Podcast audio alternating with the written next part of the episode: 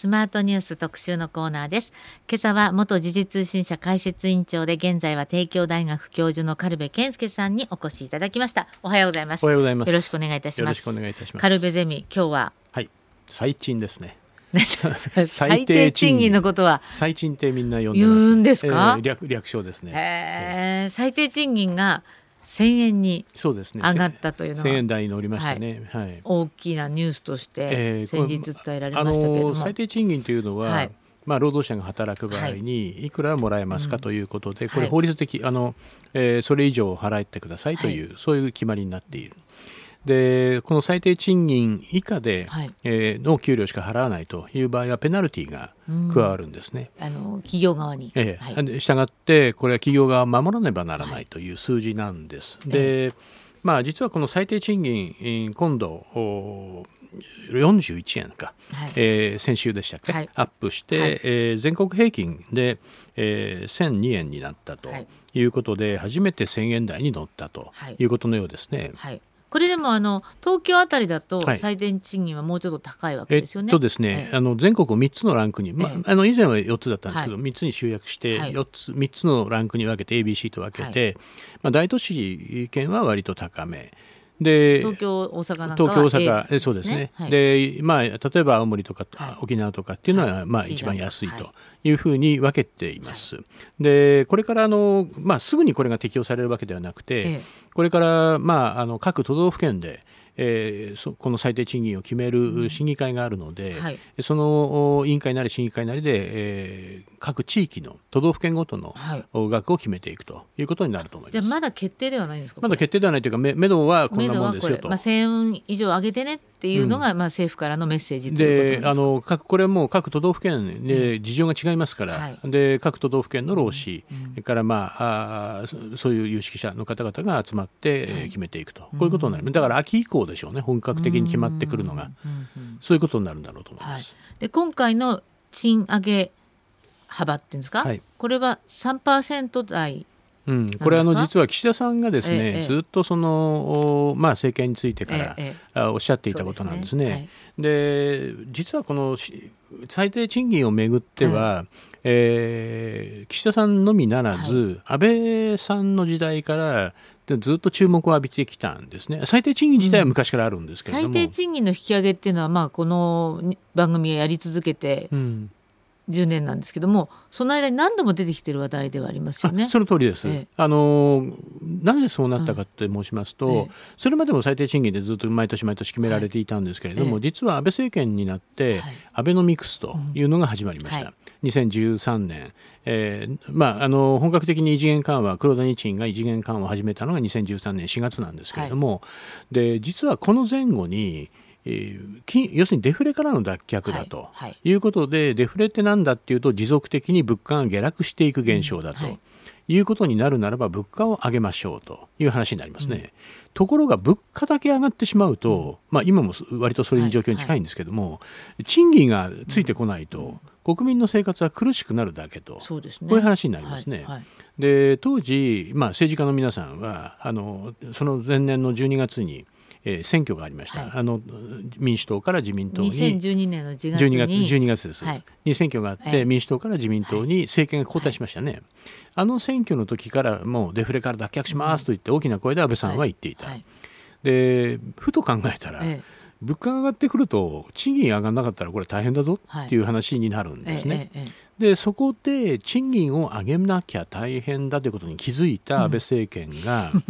これまず民間の、ええ。まあ、経団連とか、はあ日商とか、経済同友会、はい。こういうところの首脳たちを集めて、はい。えーあなたたち賃金上げてくれとはい。いうふうに言ったんですね、うん。安倍さん自身が。うんうんえー、と確か13年1月だったと思います。でところがですね、え賃金というのはずこれは会社にとってはええ。一番重要なあのファクターになりますよね、経営上。うん。なぜかというと、まあ、人件費の占める割合が割と高いということと、それから、まあ、いろんなその人事あの報給というのは、えー給与っていうのはその、各社で、まあ、いろいろ違います。経営上のそのインセンティブあの、えー仕事のインセンティブを与えるとかですね、まあ、いろんなその要素が入ってくるんですけれどもそもそもこの賃金についてえ政府が、つまり国が民間企業にそんなこと言うんですかっていう話ですか？ささすがですいえいえねいえ。そう思いますよね、うん。誰でも。そうですよ。だって自分の会社経営してて自分のこうまあ采配でいろんなこと考えてるのに、うん。こうお上から言われたって何言ってんのって、おっしゃる通り、まあ思う。おっしゃる通りです。ね、当時財界にはそういう声が渦巻いたんですね。あでなんでこんなこといちいち政府から言われなきゃいけないのかと。でその感覚は非常に正しい感覚だと思います、でところがですねところがというかのそのそこでふあの安倍政権ふと気づいたのは、はい。い、やこれできるツールがあるぞと。つまり政府が賃金上げろというふうに言ってそのまま上がるツールがあるぞと。それが最低賃金なんです。つまり、はい。民間企業の給与というのは例えば今年の春闘で3%上げますとかはい4%上げますというのは、これはもう民間企業の経営自主的な経営判断ですね、うん。はですからき経営が苦しいというところはあんまり上げ幅が上がらないし、えーまあ、うちはずいぶん儲けたということで、まあ、賃金上げてもいいということだったらば上がると、こういう経営判断になりますけれども、はい。最低賃金というのはそことは別の世界ですよね。でこれは政府の意向が完全に働きます。うん。でしかも法律ええ。でこれを守らねばならないということになりますのでえこれは国の強制力が働きます。で従ってええ。安倍政権が目をつけたのはこの最低賃金だったんですね。はあで最低人がた頭いいんですかね？ああのの正直これ物価だけ上げてもしょうがないだろうはい。というのは、あの早くからみんな指摘をしてたんですけどもはい。政治家の方々はええ。デフレが脱却だ異次元緩和だと騒いでいた、ええ。なんかふと忘れてたみたいな。でこれアベノミクスの忘れ物と言われてたの当時。あそうなんですか。10年前は。あの賃金が上がら賃金のことをもっともっと考えなきゃダメですよっていう話になっていたんですね。ちょっと。話それますけど、はいはい。昨日ちょうど日銀の,、はいはいはい。あの2013年の1月から6月期の金融政策決定会合の議事録がはい。公開されて、ええそうですね。これもじゃあ熟読すれば今の下りとかも出てくるわけですか、えー、とまだ僕も読んでないんですけれども、ええええおそらく当時からこの議論というのはあったと思います。うん。でまあ、実はこの昨日公開された議事録というのは非常に重要なんですよね。はい。はい。つまり今まで白川日銀が、ええあのそ白川さんといええう方が総裁でしたけれども、この方があ無理だと、あのまあ、できるだけ早期に2%という共同声明は結ぶんですけれども、金融政策だけで2%は難しいと。インフレ率ね、えーインフレ率はい。2%は難しいというふうにずっとおっしゃってたのが今度黒田さんが来てからコロッと変わるわけですよね。はい。で2年で2%は簡単ですみたいな、はい。そういう話になる。はい。でその時に、ええ今まで白川さんをの体制の時の審議員といってはい。6人いるんですけれども、そのまま黒黒田さんの審議員をやられてるんですね。はい。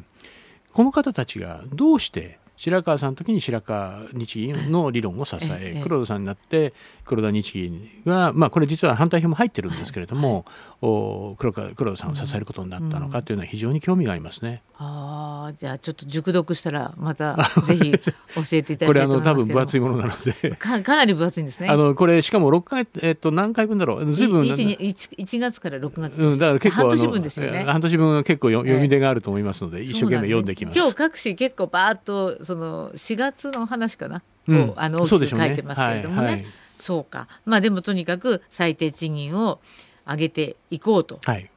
安倍政権が初めて。そうなんです。あの安倍政権の安倍のミスの忘れ物と言われていたのが、まあ。あー最低賃金という形で上がってきたということなんですね。であの実は賃金はあの民間企業の重要な経営判断なんですけれども、あーリーマンショック以降、はい。まあ、2008年のリーマンショック以降、企業がどういうあのビヘイビア態度を示していたかというと、まあ、あるいは労働界もそうだったんですけれども、やはり賃金より雇用だよと。でつまり雇用を守るという方を優先していたんですね。つまり賃金が上がったとしても失業率が高くなっちゃったりしたらその方がまあ困る人が増えるあの首を切られるよりは、うん。その少なくても働いていたそう方がいいで。すそうですそうです。あの雇用の場を確保してほしいということをこれ労働者労働側も言ってましたし、ええええ企業側もそういうふうな姿勢で臨んでいたと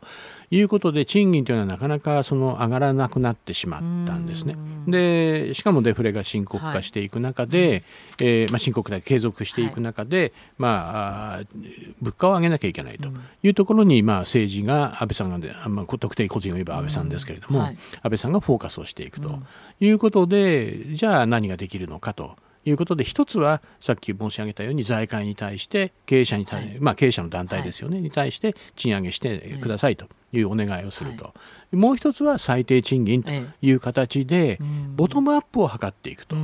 こう一番下の最低賃金って一番下ですから、ね、一番下のものをこう上げていくと。こうすれば上の方にみんなずれていくんじゃないかと、こういうふうなことを考えて最低賃金の上昇というのは当時から一つ大きな注目点になってきましたね。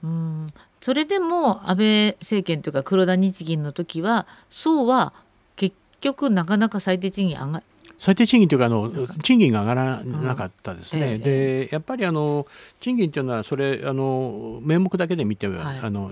実感にあの生活実感できないので、まあ、よく議論されるのは実質賃金とい。うことで、ええー、まあ、これはあ物価上昇率なんか勘案した数字なんですけれどもそれはずっと下落をしてるんですね、うん、つまり、うん、えー、実質賃金は下落えー、実質賃金ずっと下落してい。る、これがもう問題だったんですけれども、で最近の統計を見ても十何ヶ月連続で、えー、実質賃金があ持続あの下落しているとい。う状況は続いているんですね。はい、ですからあのもちろん最低賃金が上がってあの人々の暮らしがあ賃金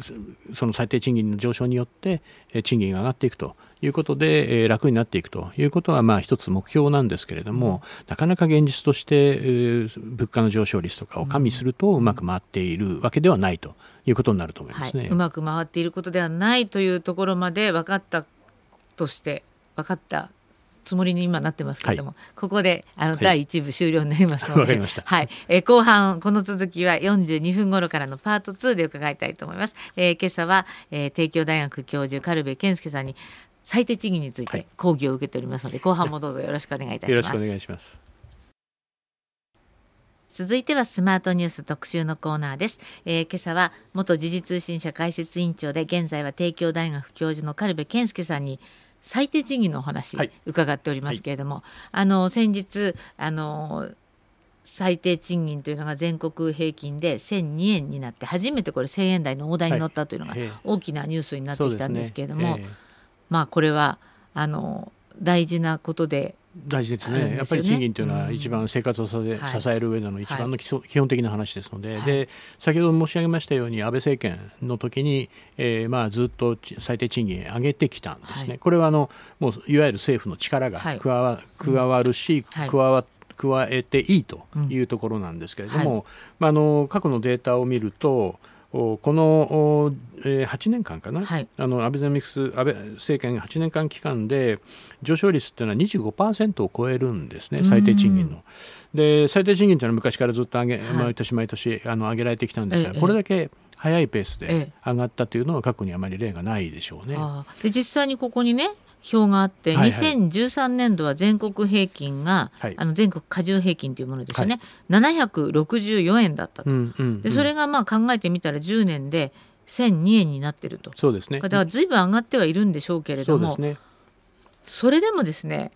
考えてみたら欧米と比べるとぎょっとするほど低いんでしょう、うん、あのやはりそれはあのずっと、ええ、低賃金というか、はい、さっき申し上げたように、え、賃金上昇よりも雇用の確保だというようなスタンスが続いていたとい。うことにも、まあ、なるんだろうというふうに思いますね。それとあのもう一つあの指摘をしておかねばならないのは、はい、最低賃金を上げてくると。はいいうことで、まあ、安倍政権はデフレからの脱却とい。うことを補おうというふうにしたんですけれども、まあ、あの実は最低賃金あの今の最低賃金は上回ってるんだけれども、はい、今度改定される最低賃金よりも下だとい。う、はい、まあ、エリアの賃金があるんですね。まあ、今回ですとおいくら上がったんでしたっけ、えーと、2022年は961年ですから今回41円アップのだから、まあ、あの理論的に言えば41円の間に入る、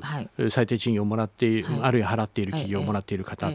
このその割合がどんどん増えてきてるんですね。それはどういう意味かというと、ええ、今年あの去年が2022年度が19.2%、はい、これ影響率っていうらしいんですけれども、え、これが19.2%。だったのが、はい。まあ、今年は、えー、多分23年度は20%を超えるだろうと言われている。でこれ2013年度は7.4しかなかったんですね。7.4%しかなかった、はい、ということはこのええこのえ中間に、その最低賃金でが上がる、うん、えー、でかつ来年上がったよりも下だというところの影響率の、が増えてるということは最低賃金は上がるんだけれども、これが全体を押し上げてるわけでわけではなくて、うんうん、最低賃金近辺の、まあ、賃金をもらっている方がどんどん増えてると。いうことにを意味するんですね。あそうなんですつまり最低賃金が上がったことによって、ええ、例えば今まで1200円もらってきた人が1240円になるかと言われるとそれが据え置かれたりあるいはあまあちょびっとしか上がらなかったりということで最低賃金のあたりにいる方がべたっとこう増えてくるというような状況が、まあ、出現しているということなんだと思いますね。でしかも最低賃金が1000円台に乗ったっていうのは、まあ、すごく岸田内閣などは強調しているわけですけれどもあの今日の東京新聞にもありますけれども時給が政府目標の1000円を超えてもフルタイムで働いて年収200万円程度。うん、だからこれでじゃあすごく上がった、うん、上げたでしょ僕はっていうふうに岸田さんの方から言われても実際にまあ生活がどこまでこうゆとりある生活になるかというと200万円だとなかなか厳しいわけですよね、うん、おそらくこの問題というのは日本の、うん、まあ、ずっと指摘されてますけれども、はい、日本の貧困問題とかにもつながっていって、はい、でいわゆるワーキングプア、ね、そうですね。で、まあ、思い起こせば、はい2014年に消費税が5から8に上がったんですけれども、はい、この時に、えーまあ、その前の時から決まっていたんですが簡素な給付措置といって、うん、えー、まあ、生活が苦しい方には1人1万円をああの給付しますとい。う政策があったんですね。でこの2014年の簡素な給付措置と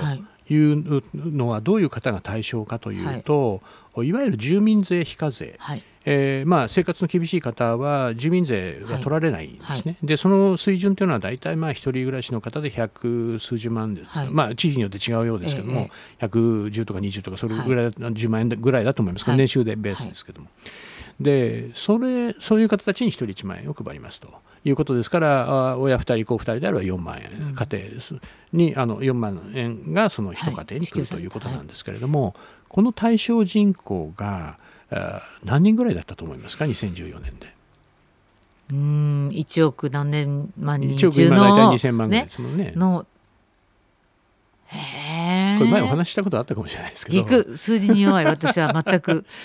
実はですね、ええ、2400万人今2000万人って言ってみようかなと思ったんですけど。非常にでもそれってすごい数字だなと思って。あの実際には2200とかですね、え、それぐらいだったらようなんですけれども、まあ、いずれにしても2200にしろ400にしろですね、はい、これ日本の人口の5分の1なんですね。ですね。でやはりその住民税非課税という厳しい暮らしをなさっているご家庭が日本の人口の5分の1に達するという状況というのは、やはり異常な世界だろうと。で、ね、実は去年あ一昨年かも、はい。あの選挙がありましたね、総選挙、はい、岸田内閣で初めての総選挙、はい、でこの時に、えー、打ち上げられたあの当時は立立憲民主党枝野さんだったかな、はい、それから自民党は岸田さん、はい、両方がポスターに映りながら、はい、何と書いてあったかというと、要するに分厚い中間層を復活させろとい。う趣旨のスローガンが、あの選挙キャンペーンのスローガンが両方とも一緒だったんです。ね。でやはりあの当時自民党と立憲民主党の掲げる政策が一緒ということは問題意識としては、まあ、政治の世界は認識をしていると。いうことなんでしょう。はい、でやはりその2400万人でであれ2200万人であれ、うん、その分厚い中間層がどんどん崩れて下に落っこってきちゃったと。はいで昔は私たちが子供の頃一億総中流と、はい、今まさにそれを話を伺おうと思って。そうです。一億総中流って言われてましたよね。そうですよね、だからまあうちのうちは我が家はそんなにリッチじゃないけど、まあでも困ってもいないなっていうか、ご家庭が多かったんだと思うんですけれども、今はそういう状況じゃないとい。うことで、それをまああのどうやってこの中間層を復活させるのかということが大きな政治政策のポイントになっていくと。いうのは両方政治の世界よく認識なさっている、それがだから前回の総選挙の時に、えー、両方とも同じようなスローガンになったと。でこの賃金の問題というのはまさに、そのどうやって中間層を復活させていくのかという時に大きなポイントになる話とい。うことが言えるんだろうと思いますね。はい、2021年の総選挙で、まあ、分厚い中中間層を取り戻そうっていう政治スローガンが、うん、まあ、あってあったということはその、まあ、いつの間にかそれが失われちゃったわけですよね。分厚い中間層。まあ、あのこれまでに失われてきた、ええ、というわけですよねずっとね。と、えはい、いうことはやっぱりアベノミクスであるとか黒田日銀の政策っていうんですか、うん、っていうのは失敗だったうん、というか、まあ、もっと長い目で見れば、ええ、バブルの崩壊以降、はい、日本経済がずっとたどってきた道とい。うことを考えて、はいえー、失われた何年間と言われているやつですよね。うん。はい、で、まあ、今回あの公表された議事録を、まあ、まだ全部全部というか全く見てないんですけれども、新聞報道だけですけれども、読むとやはり当時からあ今回の黒田日銀異次元緩和というのはいわゆるギャンブルであるというふうな、えー、認識も示されているようですね。でギャンブルでやってみたということだけれども、まあ、確かに円安株高という状況は現出したと。だけれども例えば株高になっても、その影響というのは、まあ、大企業やあ大金持ちにはそれはプラスの影響を働かせるでしょうと。だけれども普通の庶民株なんかまあ持ってないよという人の方が圧倒的に多分多いんだろうと思いますよね。で従って株がいくら高くなっても、はい、その人に直接的な何か利益があるのかと言われればそうではないだろうということでしかも黒田さんが2年でで実現できると言っていた2%というのはいまだに日本銀行は実現していないというスタンスですね。ですよね。なんかそんなふうにインフレ2%はまだだって言われてもでもこれだけ物が上がっても、うん、そういう、まあ、あの、ね、そこの部分は日本銀行の解釈としては、ええ、これはコストプッシュであると、はい、つまり、えー、原油が上がったり、はい、あるいはそのウクライナでの戦いがあったりという、はい、えー、そういう外的な要因でコストが上がっている輸入、あるいは円安でと。でそういうことであのそもそも目指したのはあ景気が良くなり企業収益が上がりそして賃金が上がり、うん、そして物価が緩やかに上昇していくと。こういう、まあ、好循環をイメージしてそこで2%を達成するんだと、うん、こういうふうにおっしゃっていたんですけれども、はい、結局10年経った今でも全くそれは達成していないということを日清自身が認めているんですよね。なので、まあ、当初目標からしたら、それは達成できなかったということになるんでしょうね。そうなんですか、えー、うん。そうか。あの今日はねあの新聞東京新聞と、はい。えー、産経新聞が、まあ、最低賃金について書いていて、うん、まあ、産経はやはり、まあ、これ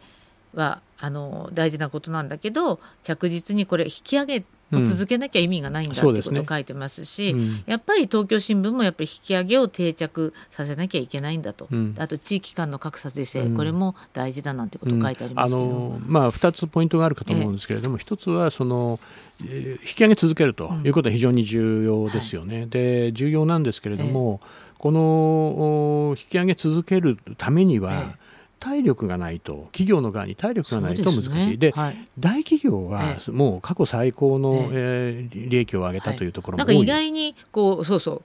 この日経とかのこう見出し見ていると、まあ、7割ぐらいの会社がこう良、うん、くなったって答えているとかね、えー、ですからあの、えー、非常にその大企業の方は収益回復していると、えーはい、だけれども問題は中小零細でしょうね、うん、で日本の経済を支えているのは中小零細企業です。はいで中小零細企業がどれぐらい賃金上昇に、えー、あの賃金を上げるということに踏み切れるのか、はい、でこれはあの例えば実は物価の話と裏腹になってきて、はい、えー、えー、企業その中小企業が賃金を上げるためには、はいえー、物の今、物の価格、例えば大企業に納入していると、はい。はい、当然、大企業からはそれはコストを抑えたいですから、うん、あの値下げの要求が来る、あるいは値上げはまかりならんと、こういうふうな話になりがちなんですけれども、きちんとした価格転嫁ができれば、それは中小企業も収益が上がってくるわけですから、で賃金も上がっていくということになる。価格転嫁あそうですか、そうですか。やっぱりそうなんですね。そうだと思います。でしたがってそういうふうな価格転嫁がないと、やはり継続的な、はい、賃金上昇というのは難しいだろうと。これがまず一つ、うん、から二つ目はやはり継続的な賃金上昇があるかどうかということ。を日銀は今の上田さんですけれども、上田日銀がじっと見てますね。で今先日先週、あのこの間教えていただいたイールドカーブコンそうですトロールが、ね。あれでちょっと手をつけましたよね、はい。えええで、まあ、ちょっと意外だったんですけども、お今まででプラスマイナス0.5だった長期金利の10年債ですけれども、お金利を今度は1まで上げていいよというシグナルをはい。送ったんですけれども、あの実はこれまだ日銀自身がはい正常化だとは言っていないんですね、ええの一歩だと言っていないんですね。で今度出口を出ていくときに、やはりな何を見る指標を見ていくかというと、賃金がどれぐらい上がってるんだろうかということが継続してこれが賃金が上がっているのかどうかとかっていうことも実際チェックの一つの項目になっていくだろうと思います。でそういう意味でもやはり日本の経済じ今やはりこの事態というのはあの日本銀行が取っている政策というのは異常な政策で、はい。い異様な政策ですから この政策を正常化していくというプロセスでも、えち賃金がどこまで上がっていくのかということは一つ大きなあーポイントになっていきそうですね。うん。でも中小が賃金上げるためには価格転嫁をしていかないといけなくて、それを大企業が受け入れなきゃいけなくて、でもなんとなくそれだけ聞いてると賃金が上がる前に物物価はすごい上がっちゃいそうな上がりますね。その通りでおっしゃる通りです。苦しいですね。苦しいですね。で、したがって、ええ物価が上がっていくとえいうことを、そういう物価の上がり方うをん日本銀行がどう判断していくのかはいというところにもポイントがあ移っていくかもしれませんね。ああそうか、うんでもお話を聞いているといつも思うのは、はいなぜ日本だけこんなに金融政策遅れを取ってしまったのかしらっていうまあ、感じが金融するんです政策が遅れを取ったっていうのという言い方じゃないんだか、あのまあというか。あーおそらくバブルが崩壊、え先ほど申し上げましたように、ええ。バブルが崩壊して不良債権問題が吹き出し、うん日本が1997年から8年にかけて、もう金融破綻相次いで,、はい。ええ。で金融危機に見舞われたと、この辺りから、ええ。もう完全な変調をきたしているんですね。ええでまあ、そもそもそれを言えばもともとなんであんなバブルを作ったんだみたいなそこまで議論は戻ってしまうんですけれども、あのまあ、ちょっとそれは置いといて、ええーやはりその後のお日本経済の回復力というのがやはり非常に遅々としていたと。でまああもう失われた30年とするならば、今から30年前を考えれば93年ですよね、93年というのはバブルが崩壊した直後だけれども、まだ世界経済としては日本は GDP 第2位とはい。いう経済大国だったと。ええだけども今はもう中国にも抜かれ、うん。まあ、近い将来インドや何かにも抜かれていくだろうとこう言われてしかも1人当たり GDP はもう世界20何位になってうん。で韓国にも抜かれたんじゃないかとうん。こういうふうに言われる昨今ですから、はやはりこのなんて言うんでしょう賃貸した、日本経は済い。をおに一つの大転機をもたらすというのはやはり賃金の上昇ということにもなるだろうなと。つまりやはりベースですよね賃金これがもうもう一丁目一番地みたいな。日丁目一番地というかやっぱりええ。ベースになるええ。指標なので、あー。えーいやそれもそれいろんな指標ありますよええ。物価だとか、えいろんな指標がありますけど、ええ。そのうちの一つでしょうね。そうですか。でも新しい総裁の上田さんがどうやってこれをまた持っていくのかっていうのはそうですね。本当に大変なこそうですね。となんですね。あの金融政策非常にもうお屋上を重ねつつありますので、えーなんかもう非常に複雑になってしまったのでこれをどう解決してくれるか。楽しみですね。ルービックキューブより難しそうですね。まあ増築を重ねた旅館と いうことでしょうね。そうですか。ありがとうございました。今朝の特集は元時事通信社解説委員長で現在は帝京大学教授の軽部健介さんにお話を伺いました。ありがとうございました。した来月もまたよろしくお願いいはい、たします。失礼しました。